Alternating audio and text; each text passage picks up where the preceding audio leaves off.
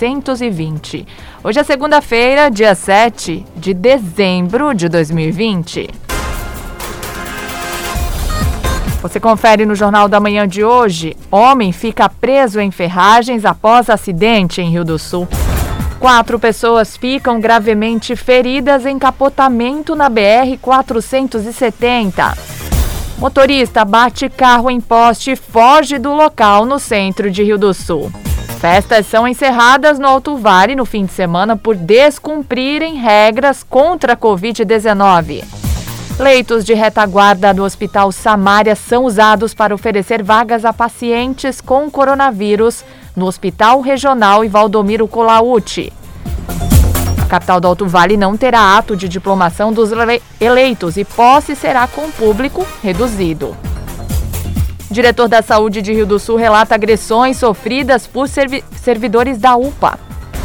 E ainda, presidente Getúlio Imbuia registram mortes por Covid-19. Número de óbitos na região sobe para 103. Estamos no ar com o Jornal da Manhã, na Jovem Pan News Difusora, a rede da informação. Na Jovem Pan News Difusora, direto da redação. 8 e 13, vamos à redação. Cristiane Faustino tem as informações de trânsito e polícia. Olá, Cris, bom dia. Bom dia, Kelly. Bom dia para os nossos ouvintes. No sábado, 15 para as 9 da noite, na rua Adalberto Ortman, no centro de Presidente Getúlio, o condutor de um troller perdeu o controle da direção, saiu da pista, desceu um barranco e caiu no pátio do salão paroquial, situado próximo ao hospital do município. Dos três ocupantes, um estava em estado gravíssimo, com suspeita de politraumatismo e hemorragia interna. Uma segunda vítima foi conduzida para avaliação e o outro ocupante não se feriu e, recusou atendimento médico. Aglomerações, falta de cuidados sanitários e não uso de máscaras foram constatados pela Polícia Militar durante a tarde deste sábado e madrugada do domingo. O primeiro flagrante ocorreu por volta de sete e meia da noite na Estrada Geral Alto Subida em Lontras, quando os policiais constataram que várias pessoas que participavam de uma festa em uma residência estavam aglomeradas e não tomavam as precauções sanitárias contra o novo coronavírus. Além disso, conforme descrito no relatório da PM, estavam perturbando a vizinhança e alguns fazendo uso de entorpecentes tanto que foram apreendidos com eles três comprimidos de êxtase. A festa foi encerrada e todos os procedimentos foram adotados pelos policiais. Já durante a madrugada, por volta das duas e meia da manhã, outra festa irregular foi encerrada na estrada Dário Altoff, no bairro Canoas, em Rio do Sul.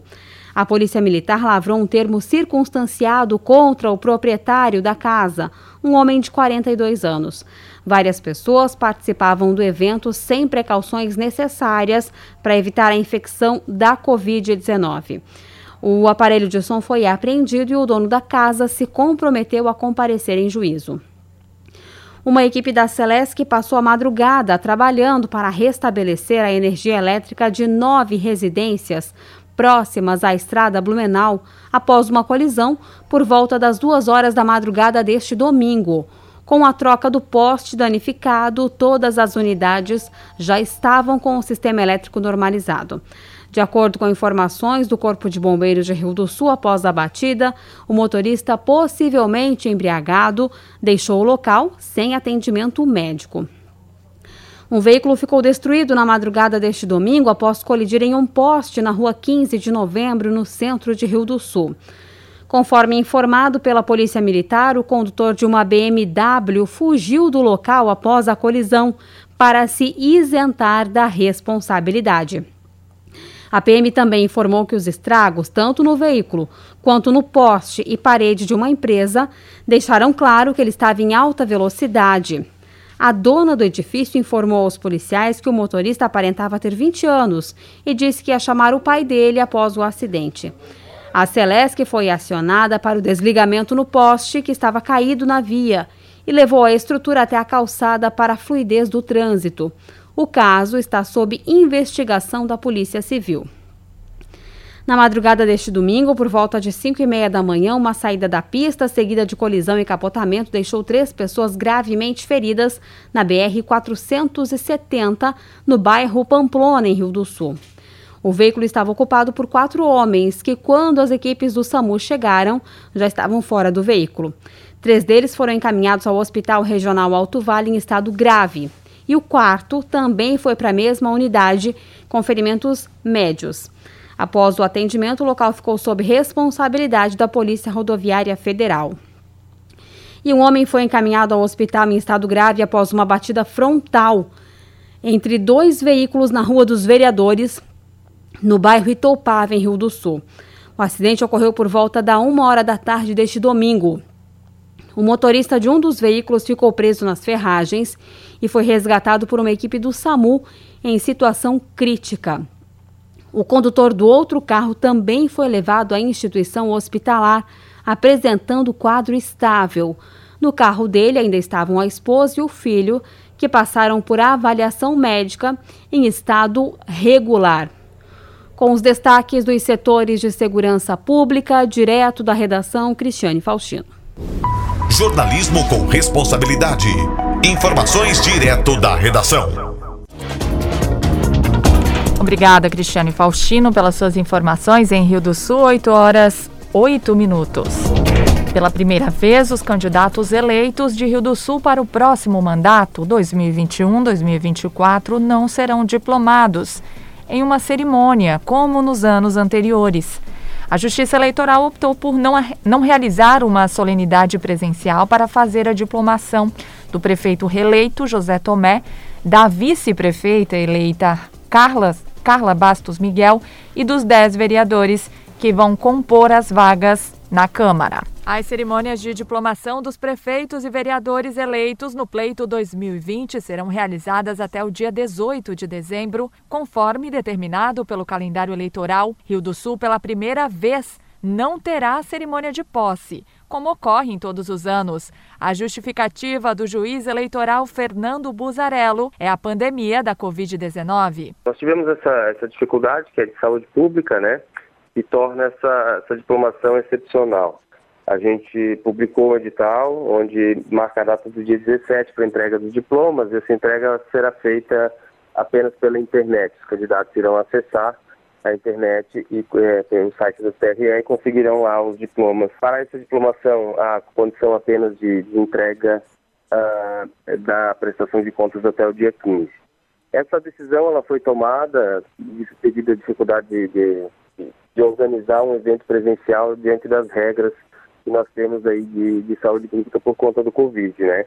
O próprio TRE abriu essa possibilidade a gente chegou a programar uma, uma diplomação presencial no fórum aqui da comarca, mas uh, houve algumas restrições em relação ao ambiente fechado, a quantidade de pessoas, etc., que inviabilizaram a realização desse evento. Então, excepcionalmente, é, a, a, além de tantas outras exceções que estamos vivendo, a diplomação também não será presencial. As principais alterações para a realização das cerimônias neste ano são que os diplomas serão expedidos e disponibilizados exclusivamente em formato digital e que a apresentação das contas é o único requisito para que isso ocorra. Diferentemente de anos anteriores, o prazo para o julgamento das prestações de contas é o final de janeiro, quando será fechado, então, o ciclo eleitoral após votação, apuração e totalização dos votos. Existe todo um regramento para a prestação de contas que os partidos estão cientes. Existe, inclusive, já foi designada uma reunião com os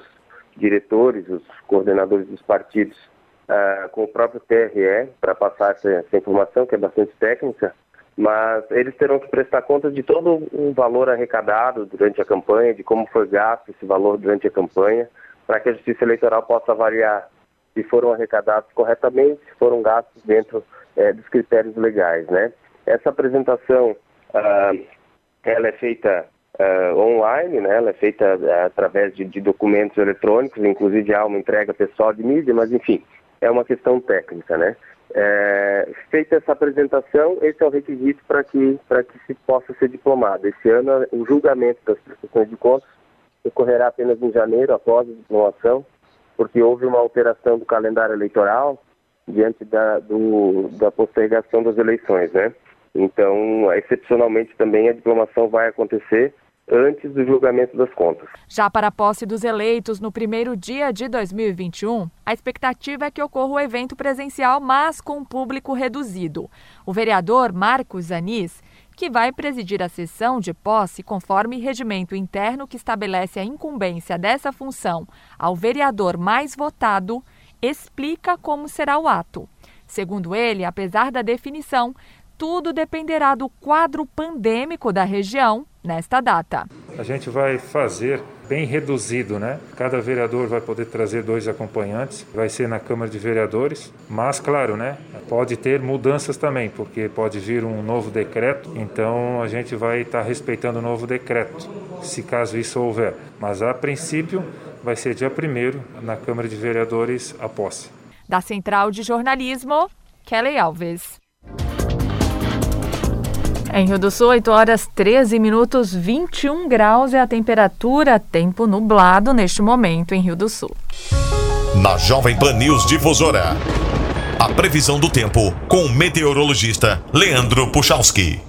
Bom dia, bom dia para todos os nossos ouvintes. Pessoal, a gente tem uma segunda-feira que segue com influência de uma massa de ar frio que está sobre o oceano, fazendo o vento entrar muito do quadrante leste, trazendo umidade do mar. Foi o que aconteceu no nosso fim de semana, né? Além da presença da chuva em alguns pontos, chovendo até volumes elevados, as temperaturas ficaram mais amenas. E no decorrer da segunda-feira, a gente continua com temperaturas não passando muito da casa dos 20 graus durante a tarde de hoje hoje, né? Então continua assim e ainda com bastante umidade do mar e portanto a segunda-feira permanece com predomínio da nebulosidade e a chance de chuva ainda presente ao, em alguns momentos pelo menos desta segunda-feira. Vamos seguir assim. Essa massa de ar mais frio ela se afasta em direção ao oceano no decorrer eh, dos próximos dias e já a partir de amanhã, portanto, já no decorrer dessa terça-feira as temperaturas voltam a um patamar um pouco mais elevado, também não é muita coisa, mas olha lá, vamos Vamos ter algo entre 26 e 28 graus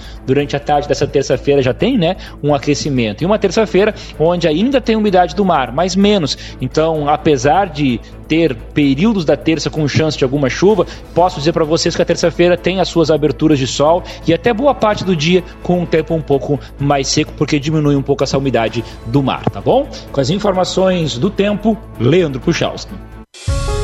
A previsão do tempo, ética e profissional aqui na Jovem Pan News Difusora.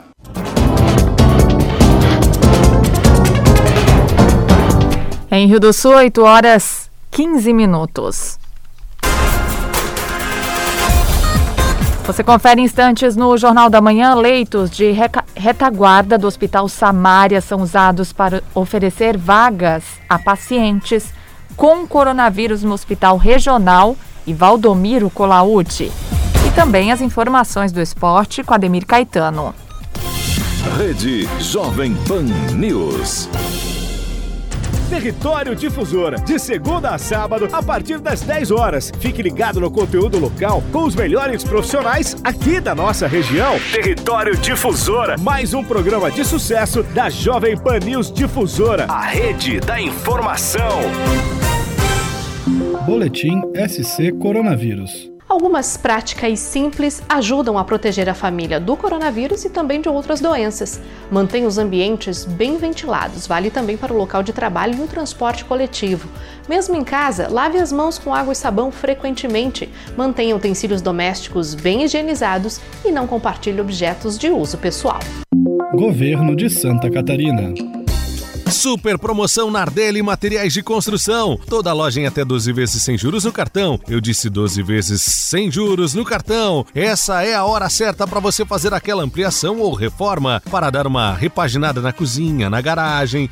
Não deixe passar essa oportunidade. Nardelli Materiais de Construção. Do piso ao teto, a sua melhor opção. Em Laurentino 35463400 e Rio do Sul 35256700. Segurança da família família e do patrimônio é primordial, não é mesmo? Ainda mais podendo acessar e acompanhar tudo pelo celular. A Cunha Tecnologia preparou mega promoções para você aproveitar agora mesmo. Kit completo de câmeras por apenas R$ 1.899 e também o kit de alarmes por R$ 1.399 em até seis vezes no cartão. Imperdível, não é mesmo? Entre em contato no WhatsApp 47 3521 2064. Aproveite! Cunha Tecnologia.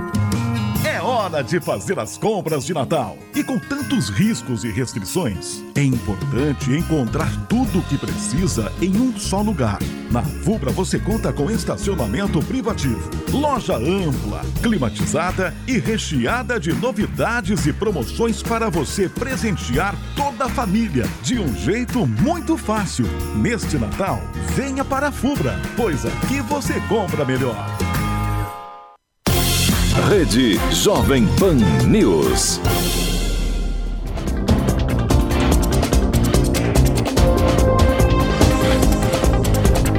Estamos de volta em Rio do Sul, 8 horas 18 minutos. Depois de registrar sete mortes na sexta-feira causadas por complicações da Covid-19, neste fim de semana ocorreram na região pelo menos dois óbitos provocados pela doença. As vítimas são um morador de Presidente Getúlio, de 67 anos, além de um paciente que residia em Buia e estava internado no Hospital Bom Jesus, de 60 anos. A região registra 103 mortes desde o início da pandemia. O número de pessoas com vírus ativo que podem transmitir a infecção é crescente. Nesta manhã, de acordo com o levantamento colaborativo, as cidades que compõem a MAVE possuem 2.137 pacientes ativos. Mais de 800 são de Rio do Sul. Ituporanga, Ibirama, Lontras e Pouso Redondo têm mais de 100 casos ativos cada. A região totaliza 11.732 positivados, sendo que 9.492 estão recuperados. Ainda 1.320 aguardando o resultado de exames.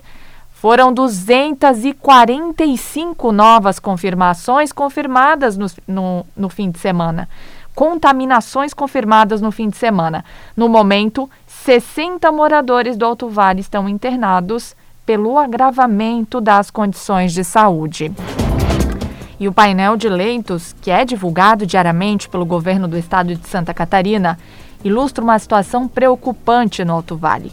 Os três hospitais da região, que dispõem de leitos exclusivos para atendimento de pacientes com Covid-19, estão com 100% de ocupação. Além disso, a direção do Hospital Oase de Timbó, que também atende pacientes da região, emitiu um comunicado informando que está com a capacidade limitada, operando somente com 30 leitos de UTI que já estão ocupados. A estrutura Covid montada para atender pacientes dos municípios que o OASI é referência também já está saturada. A direção informou ainda que a entidade está com mais de 30 colaboradores afastados, ou por estarem positivos para a Covid-19, ou por morarem com doentes, ou também por serem do grupo de risco, o que limita ainda mais o atendimento. O Hospital Dom Bosco de Rio dos Cedros comunicou a mesma situação. A ocupação dos leitos de UTI para adultos em Santa Catarina também atingiu a maior lotação desde o início da pandemia do coronavírus. Segundo o presidente da Federação dos Hospitais e Estabelecimentos de Serviços de Saúde de Santa Catarina, Giovanni Nascimento, além da ocupação dos leitos, a região vive um drama ainda maior a dificuldade de contratação de equipes de saúde e o número de afastados por suspeita ou contaminação do coronavírus. Segundo ele, o Alto Vale está à beira do colapso da estrutura de saúde. Vamos ouvir. É, realmente, se não estamos à beira, estamos muito próximos da beira. É, é fato que nós estamos vivendo no Alto Vale o pior momento da Covid. Né? É, os hospitais aí com os leitos de UTI 100% ocupados, os leitos de enfermaria também, é, sendo bem, bem requisitados, né? nós temos uh, algumas deficiências já. É, com relação a funcionários, é, o Hospital Regional Alto Vale tem uma boa gama também de funcionários é, afastados pelo, pelo mesmo problema da doença. E nós temos é que tomar né, as medidas que são cabíveis, né, aceitar aí as, o decreto é, publicado ontem pelo governo do estado e nós temos acompanhado, junto com a Secretaria Estadual de Saúde, o desenvolvimento da doença pelo próprio estado e a gente julga que a próxima semana né, seja uma semana decisiva. A gente percebe já na, no próprio Alto Vale, né, mais precisamente na cidade do Sul, que o número de casos, a linha do número de casos diários, né, vem é, começando a regredir, né, muito lentamente, mas sim, isso já é reflexo né, é, dos cuidados aí que a própria população começou a adquirir em relação à, à doença. É, nós temos realmente que ter é, paciência, é, ficar em casa para quem não precisar estar na rua, né? Infelizmente é desse jeito. E também tem um outro lado que nós não podemos, né? É, é, paralisar as nossas atividades é, financeiras, ou seja, o comércio, a indústria precisa rodar, porque senão nós vamos voltar àquele, àquela linha lá do início da pandemia, né? Começar com mais uma crise, a financeira.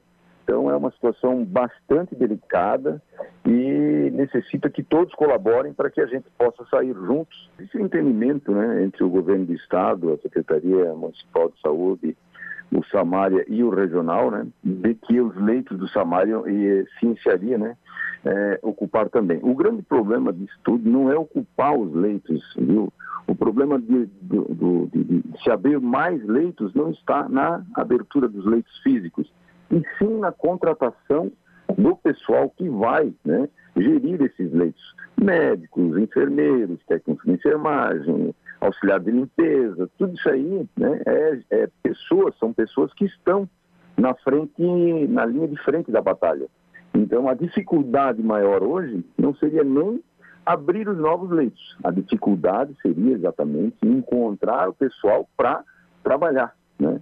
Então, isso não é só aqui na nossa região é, do Alto Vale, isso é no estado inteiro. A dificuldade está no encontrar. O próprio governo do estado quer abrir mais 200 leitos de UTI e não tem encontrado é, respaldo exatamente no momento da contratação do pessoal para tocar esses leitos. Até sexta-feira nós tínhamos 19 funcionários, entre funcionários e médicos afastados no Hospital Regional do Vale, que não é pouco, né?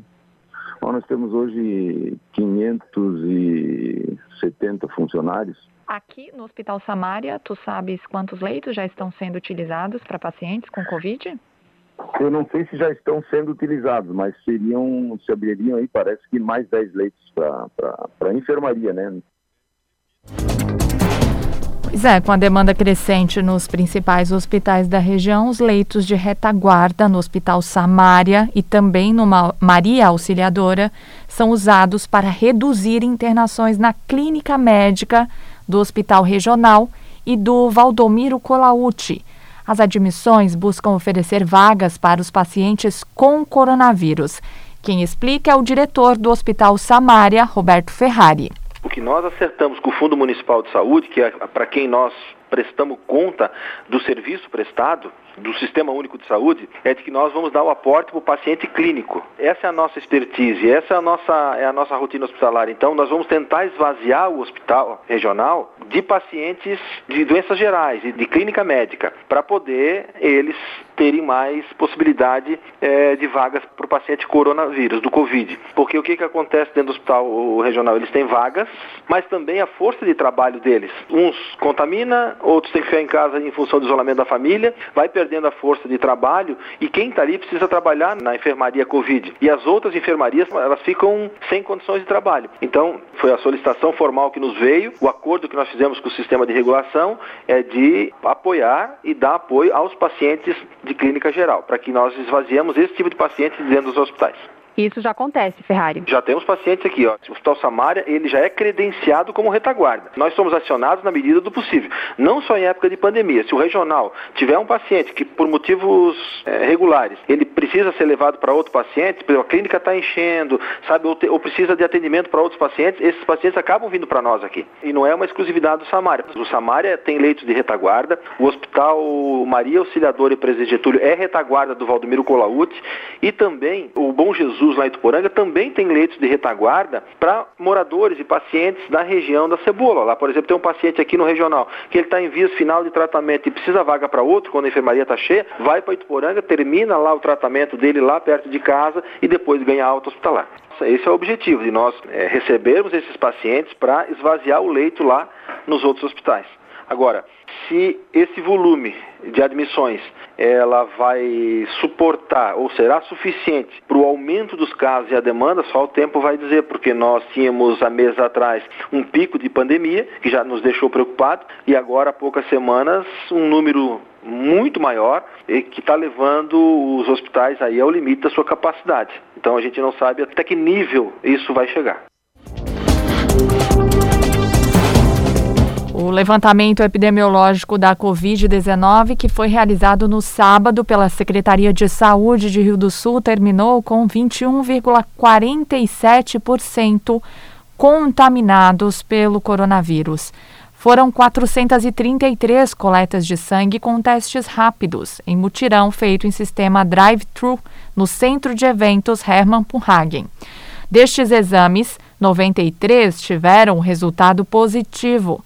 A secretária Roberta Rockleitner reforça os cuidados que a população deve manter para evitar a alta da transmissibilidade. Este é o quarto levantamento epidemiológico da Covid realizado pelo município de Rio do Sul. Foram realizadas 433 coletas. Destes 433 foram identificados 93 casos positivos. Os resultados foram entregues diretamente ao próprio paciente logo após a testagem, recebendo todas as orientações necessárias. Lembramos que a grande maioria desses pacientes são assintomáticos, sem sintomas. Por isso é importante a gente lembrar a nossa população, pedir a conscientização de todos para que a gente continue nos cuidados de, que a gente vem fazendo lá desde o início, usando álcool gel, lavando as mãos, usando máscara, evitando as aglomerações, para que assim a gente possa evitar mais contaminados. O estado de Santa Catarina também vem vivendo uma crescente no que se refere ao coronavírus. Santa Catarina vive um dos piores momentos da pandemia já passa de 4 mil mortes.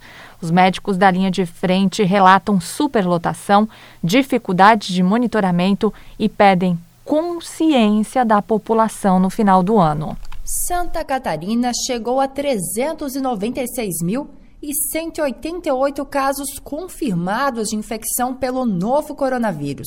Mais de 30 mil estão ativos no momento. O número foi divulgado pelo governo na noite de domingo.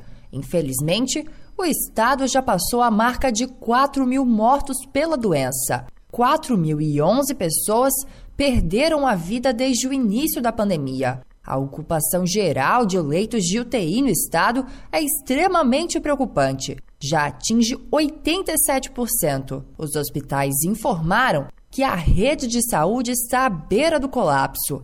Algumas unidades, como o Centro de Triagem de São José, formam filas e causam aglomeração, pois pode levar cerca de 5 horas entre pegar uma senha e fazer o teste para a doença no centro multiuso após atendimento médico. As internações mais do que dobraram em um mês, com o aumento do índice de transmissibilidade da doença, o chamado RT. Em meio a essa situação, quem não pode ficar em casa durante todo esse período são os profissionais da saúde. O médico Plínio Oliveira, que atua em Xanxerê, Ponte Serrada e Faxinal dos Guedes, trabalhou mais de 100 horas na última semana. Ele notou um crescimento expressivo no número de pacientes após as eleições e demonstra preocupação com as festas de final de ano. Ele aponta que cada vez mais doentes têm procurado atendimento após muitos dias de sintomas, em fases mais avançadas da doença.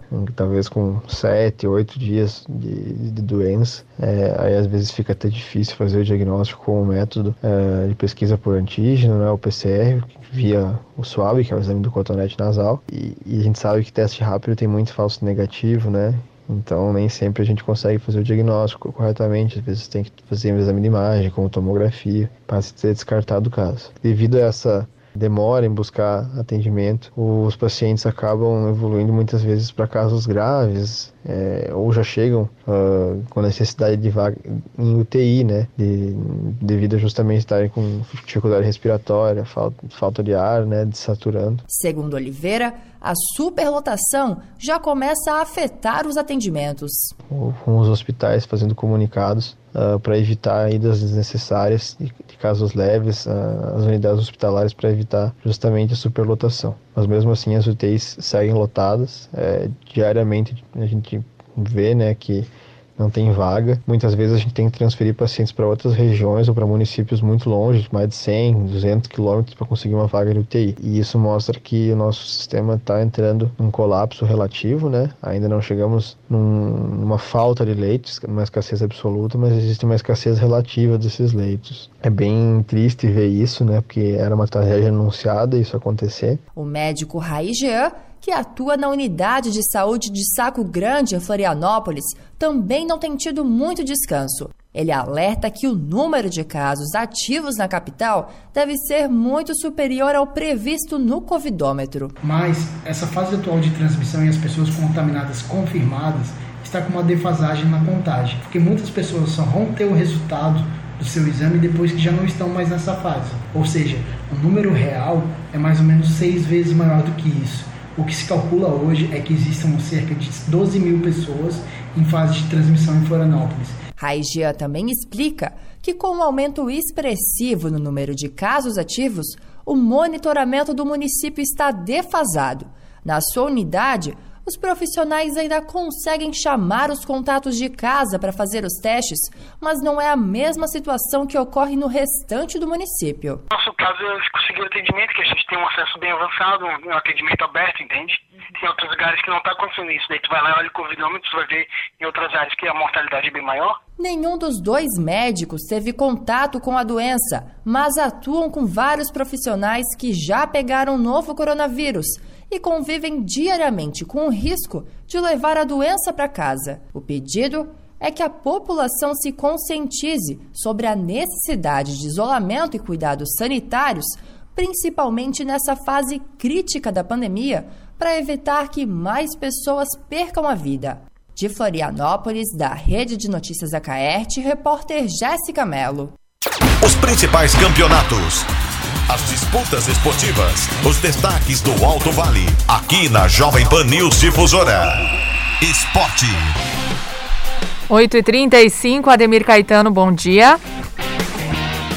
Oi, Kellen, muito bom dia. Bom dia aos nossos ouvintes. Estamos chegando com informações. Campeonato Brasileiro da Série A, 24 rodada. Fortaleza e Corinthians 0 a 0 Botafogo 0, Flamengo 1. O Santos empatou com o Palmeiras em 2 a 2. Fluminense 3, Atlético Paranaense 1. Bahia 0, Ceará 2. Curitiba e Bragantino 0 a 0.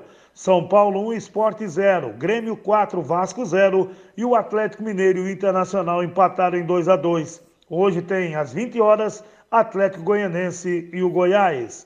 A liderança do São Paulo com 47 pontos e tem um jogo a menos.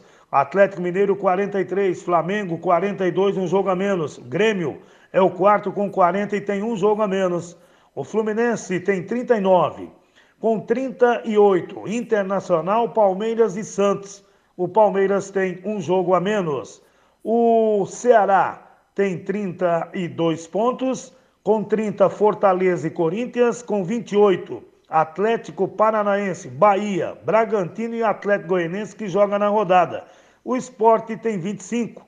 Zona do rebaixamento, Vasco com 24, um jogo a menos. Curitiba 21, Botafogo 21, um jogo a menos. E o Goiás com 16 e joga na rodada. Nós teremos a 25 somente com jogos no final de semana. Já o Campeonato Brasileiro da Série B, a sua 26 rodada. O Operário empatou com o Havaí em 1 a 1. Oeste 0, Guarani 1, Vitória 2, Confiança 3, Ponte Preta 2, Paraná Clube 1, Juventude Chapecoense 1 a 1, CSA 0, América Mineiro 1, Sampaio Correia 3, CRB 0, Cruzeiro 4, Brasil de Pelotas 1, Cuiabá 2, Botafogo de Ribeirão Preto 0 e o Figueirense venceu o Náutico por 2 a 0. Chapecoense 51, América Mineiro 47, Sampaio Correia 44 e Cuiabá 43 fecha o G4. O Juventude tem 42, Ponte Preta 40, Confiança 39, CSA 38. Com 37, nono Havaí, décimo Guarani. O Cruzeiro e Operário com 34, CRB e Brasil de Pelotas com 33, Vitória 32 e o Paraná é o 16 com 29. Zona do rebaixamento, Figueirense com 25, Náutico 24, é, Botafogo 20 e Oeste com 15 pontos.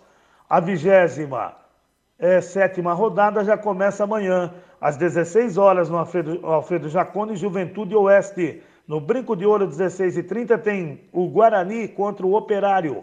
No Independência, às 19h15, América Mineiro e Sampaio, e Sampaio Correia. Lá na Santa Cruz, o Botafogo de Ribeirão enfrentando a Ponte Preta, também às 19h15. Às 21h30 na ressacada, Havaí Chapecoense. No Rei Pelé, no mesmo horário, CRB e Cruzeiro. E ainda Confiança e CSA. Às 21h30, ainda na Arena Pantanal, Cuiabá contra o Vitória.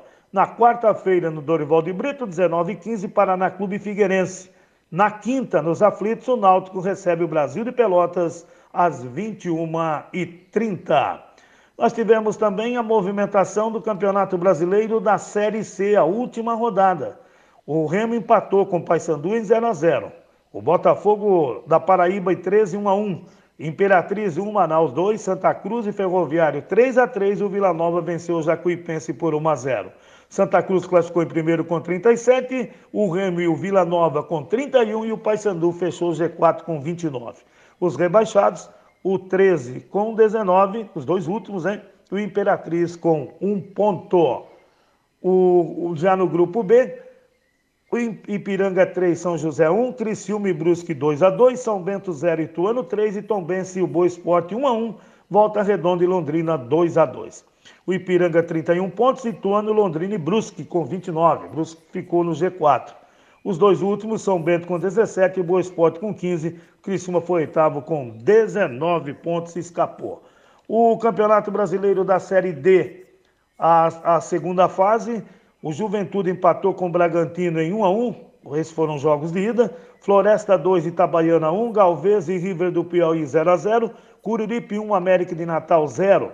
Vitória da Conquista 4, Salgueiro 3, Motoclube Fats 2 a 2, Globo Futebol Clube 2, ABC 1, o Tupinambás empatou com a Aparecidense em 1 a 1, Cabo Friense e São Luís também 1 a 1, Goianésia 2, Gama 2, Marcílio Dias e Ferroviária empataram em 0 a 0.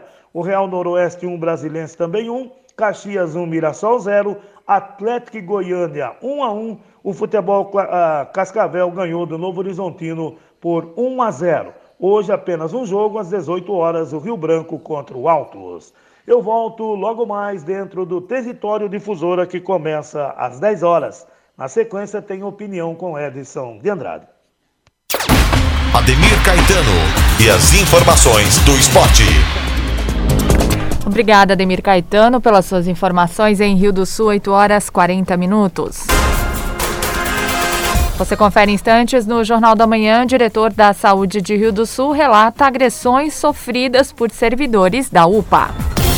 Rede Jovem Pan News. Você que está me ouvindo, senta aí. Opa!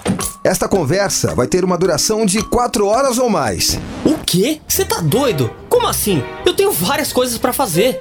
Não tô doido, não. É isso que acontece com mais de 80% da população em todo o Brasil. Cantar Ibope Media apresentou um estudo para entender o consumo e o comportamento no rádio. De acordo com a pesquisa, 83% dos brasileiros consome rádio com tempo médio de 4 horas e 33 minutos por dia. Uau, é demais isso, hein? Percebeu que você ficou aí ouvindo essas informações de como o rádio é importante para informar, entreter e até mesmo vender o seu produto? Bem, agora eu preciso ir. Pera, pera aí, não para de falar não. Tá interessante. Fica tranquilo, que depois dessa mensagem tem um mundo de conteúdo legal para você. Rádio é só ligar. Boletim SC Coronavírus. Algumas práticas simples ajudam a proteger a família do coronavírus e também de outras doenças. Mantenha os ambientes bem ventilados, vale também para o local de trabalho e o transporte coletivo. Mesmo em casa, lave as mãos com água e sabão frequentemente. Mantenha utensílios domésticos bem higienizados e não compartilhe objetos de uso pessoal.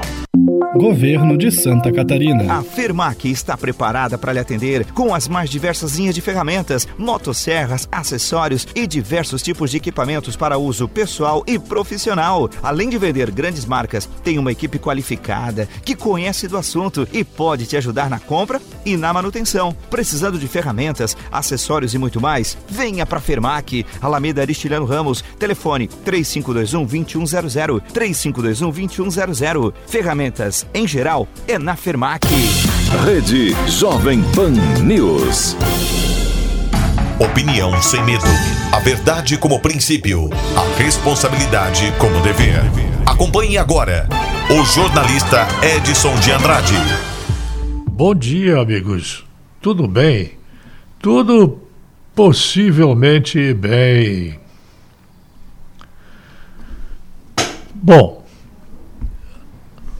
vou utilizar este pequenino espaço agora para dizer uma coisa que considero fundamental para todos nós. Eu posso dizer, não com a boca cheia, é, soberbamente, é, de forma ruptiva, que eu ajudei a conseguir essa mudança no Supremo Tribunal Federal. Estava tudo certo, estava tudo alinhavado, estavam todos os ministros configuradamente é, de mãos amarradas, um com o outro, o outro com um ou uma, para manter Alcolumbre e Maia. Por conta do que foi feito, por conta das manifestações da sociedade, por conta é, do que as emissoras de rádio de Lontras, é, a Jovem Pan FM, a Amanda FM, a Jovem Pan News, esta aqui, que no ano que vem provavelmente também vai migrar para o canal de FM, por conta do que disseram essas emissoras de rádio, porque, por conta do que eu falei, por conta do que eu pensei, do que eu pedi. Como eu, milhares, quem sabe milhões de pessoas do Brasil fizeram a mesma coisa. E olhem que notícia boa para começar essa segunda-feira pandêmica, triste, sem sol e com chuva.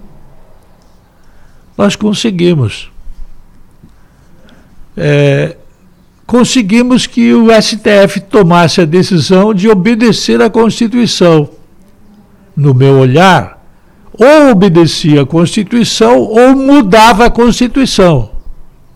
Mas na porrada, na marra, não deve acontecer. E era o que ia acontecer, porque dentro do STF há um núcleo muito poderoso de empregados públicos da atividade meio, que não são os senadores, lá no Senado, e dentro da Câmara dos Deputados, que não são os deputados, esses são os funcionários dos poderes legislativo, Senado e Câmara, que trabalham como apoiadores, operadores do sistema da Câmara e do Senado.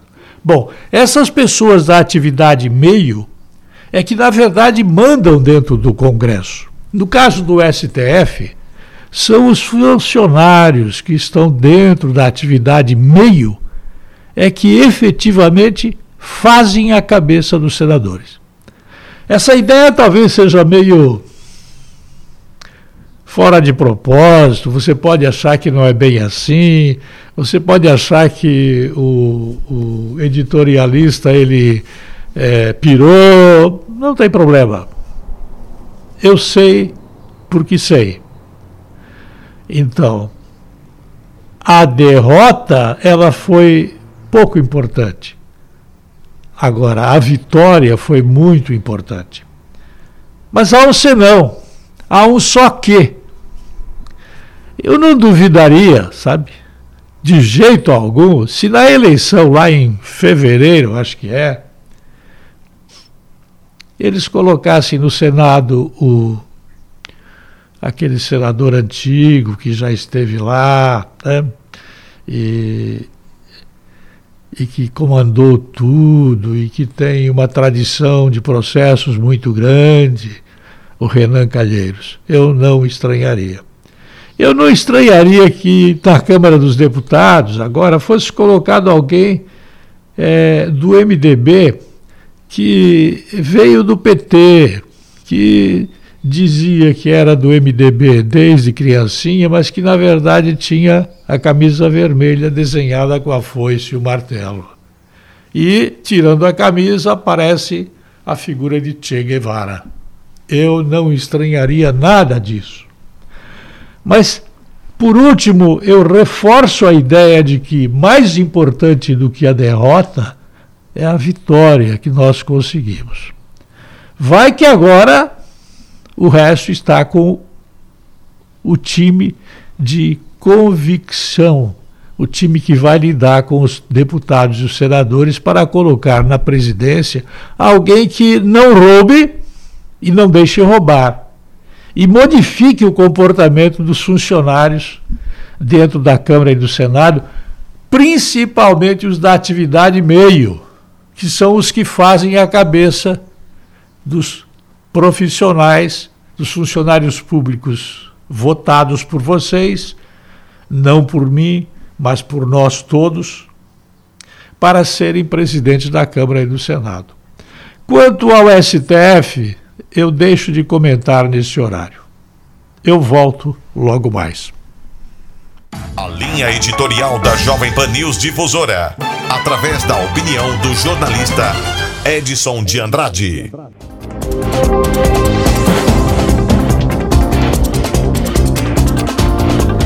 Em Rio do Sul, 8 horas 49 minutos. Na semana passada, o diretor da Secretaria de Saúde de Rio do Sul, Alex Sandro Oliveira da Silva, esteve na Câmara de Vereadores para pedir um apoio na divulgação da forma de atendimento da tenda da Unidade de Pronto Atendimento, a UPA. Ele relatou agressões e falta de entendimento dos pacientes que insistem em irem com acompanhantes Além disso, falou das doenças que estão afetando os profissionais. Vamos ouvir. Eu preciso de um apoio que a comunidade nos ajude a entender, né? Que entenda que quando for para atendimento lá na tenda ou diferentemente em qualquer lugar, na UPA, no supermercado, vá uma pessoa só, tá? Porque a gente está sofrendo muito a agressão já, tá? O profissional nosso ele está saturado de receber está trabalhando lá, se dedicando desde março. Muitos já estão adoecendo mentalmente, além de terem adoecido já pelo Covid, né? Porque as pessoas chegam lá, a gente pede na tenda que as pessoas cheguem lá. Quem está doente, não leve ninguém. E chega lá a família com o carro cheio. Tá, tá muito complicado. Eles não estão entendendo que eles têm que esperar. Daí a gente pede para esperar lá fora, para esperar no carro, para esperar. Eles se ofendem. A gente já teve até problema de agressão lá dentro por causa disso. Tá, tá bem difícil. Os nossos funcionários que estão na, na linha de frente, eles estão adoecendo, como eu falei, mentalmente já, estresse, porque a gente também não consegue mais contratar pessoas. A gente chama as pessoas para trabalhar no processo que a gente está tendo. Tem muitas pessoas que não querem. A gente tem dificuldade, a gente está sempre chamando pessoas novas para poder estar tá trabalhando. As nossas unidades, elas estão fazendo o atendimento que precisa, que está encaminhando para fazer os exames. Nós estamos realizando o teste rápido nas unidades para evitar que a pessoa vá à tenda da UPA se precisar, né? ou que ele vá na tenda da UPA, o médico pediu o teste rápido, vai na sua unidade fazer. Porque os dias que são dados para a realização do teste rápido é o médico que vai dizer. Existe um protocolo disso. O meu desabafo, na realidade, que a gente vem aqui pedir a ajuda de vocês, é desse. A população não está entendendo que nós também somos seres humanos, que nós somos profissionais que estamos trabalhando lá, que estamos nos doando também, a gente recebe por isso, claro, mas a gente está se doando, muitas vezes deixando de estar com as nossas famílias nos finais de semana, domingo, agora mesmo no Natal, a gente vai continuar tudo, tudo trabalhando e as pessoas chegam lá nos agredindo, literalmente nos agredindo. O que a gente tem muito na segunda-feira é um fluxo muito grande de, de atendimentos. Né? Chegamos a ter 180, 200 atendimentos na tenda num dia. Tá? E as pessoas não entendem que é para ir. Se todas essas pessoas forem com dois, três pessoas junto, imagina a contaminação que é aquilo lá. Nossos funcionários eles estão chegando num ponto que daqui a pouco a gente não sabe o que vai fazer, porque eles estão saturados do processo. Porque nós não temos sábado, nós não temos domingo, nós não paramos, não tivemos férias, as férias foram, foram canceladas dos profissionais da saúde, porque a gente precisa de gente para trabalhar. Tá? Então a gente precisa do apoio de vocês com essa conscientização da população, que não vão na tenda da UPA com mais pessoas, né? Que só vai a pessoa que estiver doente ou se tiver que levar com o carro, né? Claro, e não levar criança. 8h53 está em análise para o setor de eventos, um dos mais prejudicados com a paralisação das atividades desde o início da pandemia a oferta de auxílio financeiro via governo federal. O deputado federal Jorge Guetem, do PL, conta que se reuniu recentemente com o secretário especial de Cultura, Mário Frias, e com o secretário nacional de Incentivo e Fomento à Cultura, André Esteves.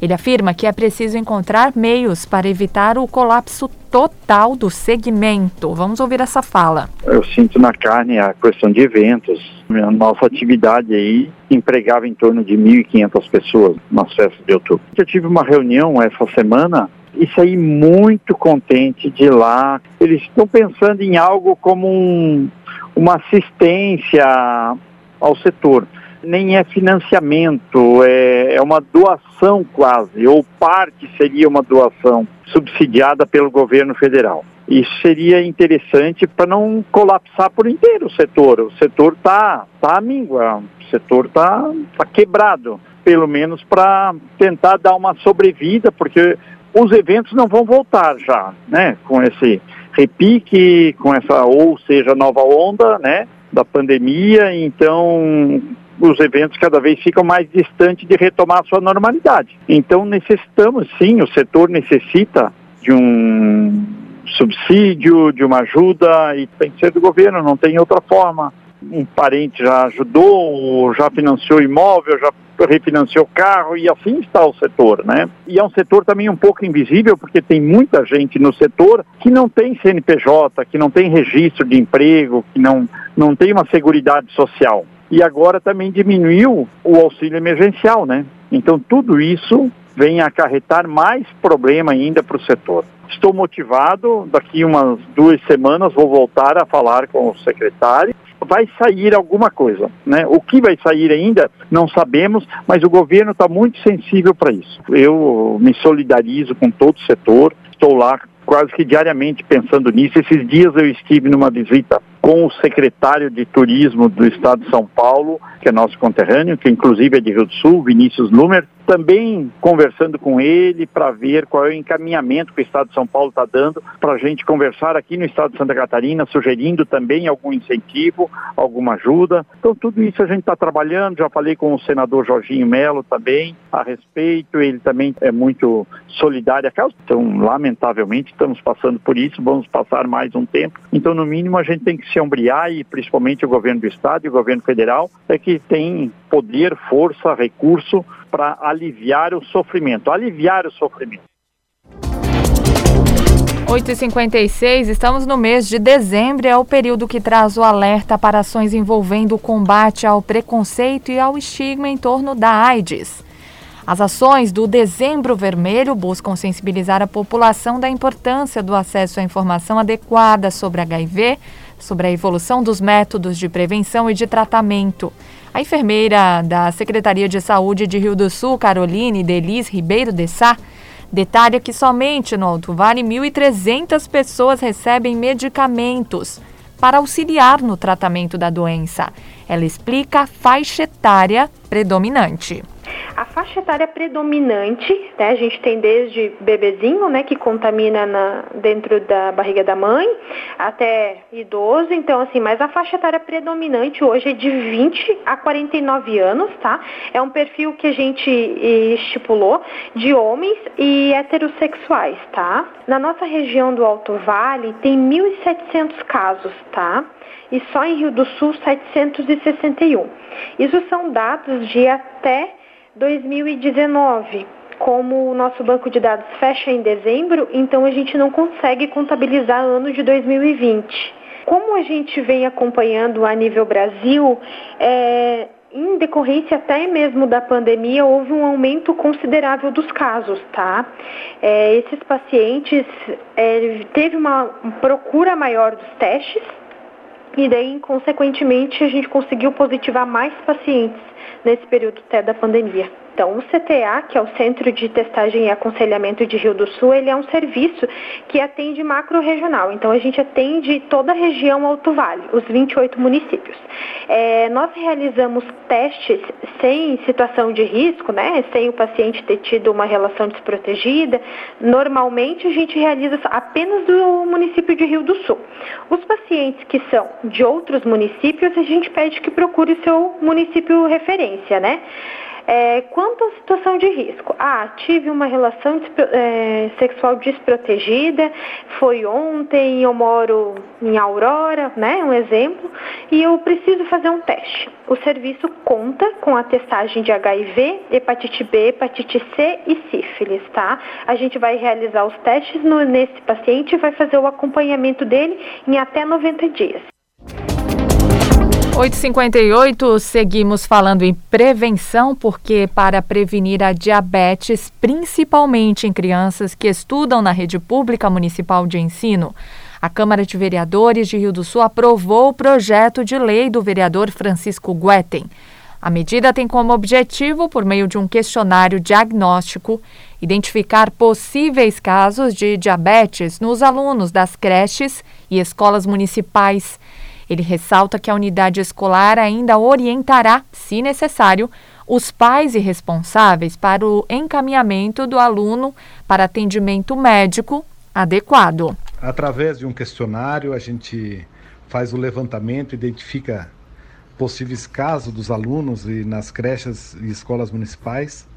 Assim, através do questionário, os pais serão orientados a procurar um atendimento médico para o correto diagnóstico, né, caso positivo, e a escola deve, deverá adaptar um cardápio alimentar aos alunos com, com essa doença. O diagnóstico real é, somente será dado após o atendimento médico. Porém, com, a, com o preenchimento do formulário inicial, já servirá como triagem e sinal de alerta para que seja providenciado o encaminhamento à rede pública de saúde. Assim, nós prevenimos, quando criança, um, uma situação grave é, que pode se tornar quando adulto, se acaso a, a família ou a própria criança não tivesse conhecimento. E com o conhecimento na mão, sabendo o diagnóstico, tendo é, diabetes, então já começa a cuidar da alimentação e com certeza é, vamos evitar e terá uma saúde futura, né? E será uma pessoa é, que vai viver bem, que vai viver feliz. E, e a gente sabe o quanto a diabetes ela causa danos. É desde uma cirurgia, desde um corte, às vezes perdemos um dedo, às vezes temos que cortar um pé por causa da diabetes. Então vejo a importância muito grande já. É, temos casos em família disso, né? Que às vezes a pessoa teve que cortar o dedo do pé, né, vai tirando partes do corpo para ir evitando, né, devido ao problema tão grave que é essa doença. Então, na infância, é, no início da vida, a gente consegue evitar muito dano a respeito disso. Muito bem, fechamos o Jornal da Manhã com 9 horas e 1 minuto. Apresentação Kelly Alves, produção central de jornalismo do Grupo de Comunicação Difusora. Direção executiva Humberto Wolff de Andrade. Diretor-geral e jornalista responsável Edson de Andrade. Eu lembro a você que todas as informações desta edição ficam disponíveis no nosso portal gcd.com.br e no aplicativo GCD Play. Uma boa segunda-feira, uma excelente semana. Fique agora com o Jornal da Manhã Nacional, parte 2. ZYJ 779. Rádio Difusora Alto Vale Limitada. 620 kHz. Esta é a Jovem Pan News, Rio do Sul. A rede da informação. A Jovem Pan News Difusora tem milhares de fãs em suas redes sociais. São pessoas, na sua maioria, que buscam um conteúdo jornalístico de qualidade. Afinal, somos a única emissora do Alto Vale com a programação voltada 100% para o jornalismo. Somos uma rádio geradora de conteúdo em áudio e vídeo, adaptada ao novo. Continue consumindo nossos diversos canais digitais e a nossa programação no rádio. Jovem Pan News Difusora, a rede da informação. Pingos nos is. Augusto Nunes, José Maria Trindade colocam os pingos nos is. Os principais assuntos do dia e a melhor análise você encontra na Jovem Pan. Os pingos nos is. De segunda a sexta, às seis da tarde. Agora direto para o Rio de Janeiro com o nosso Rodrigo Viga. Primeira questão, Viga, como é que está a procura pelo homem que atirou em frequentadores de um bar aí no Rio de Janeiro? Mais um caso de violência. Exatamente, Tiago. Infelizmente, né, mais um caso